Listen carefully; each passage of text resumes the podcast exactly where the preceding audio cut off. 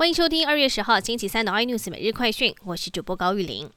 台湾武汉肺炎疫情稳定，美国药厂莫德纳今天宣布将提供五百万剂疫苗给台湾，引发关注。而陈时中下午召开记者会表示，预计第二季开始供货，每人需施打两剂，两剂间隔二十八天，而疫苗保护效力可达百分之九十四。指挥中心将依序提供风险族群接种。WHO 专家小组到了武汉展开近一个月的调查之后，在二月九号晚上召开记者会，但调查结果被质疑是洗白大会，不但没有说明病毒的明确起源，还强调华南海鲜市场和武汉实验室都没有嫌疑。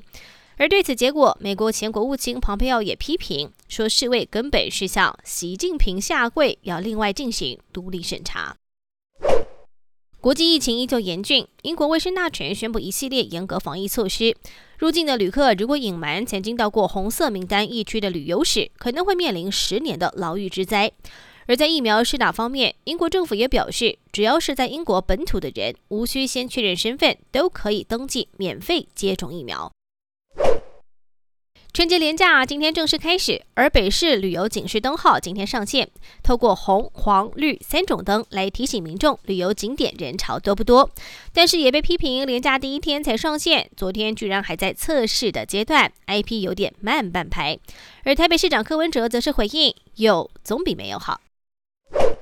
过年期间小心新型的钓鱼简讯诈骗。就有人收到假的银行简讯，说要更新网络银行，点进去之后输入账号密码，结果户头里四十万现金全被盗领一空。诈骗集团相当狡猾，除了逼真的假网站之外，还故意选在跨页的时候下手，突破银行转账次数额度限制。警方统计，光是这个月被相同手法骗的金额已经高达近两百万元。更多新闻内容请锁定有线电视八十八 MOD 五零四 iNews 追证晚报，或上 YouTube 搜寻三零 iNews。感谢台湾最大 Podcast 公司声浪技术支持。您也可以在 Google、Apple、Spotify、KKBox 收听最新 iNews 每日快讯。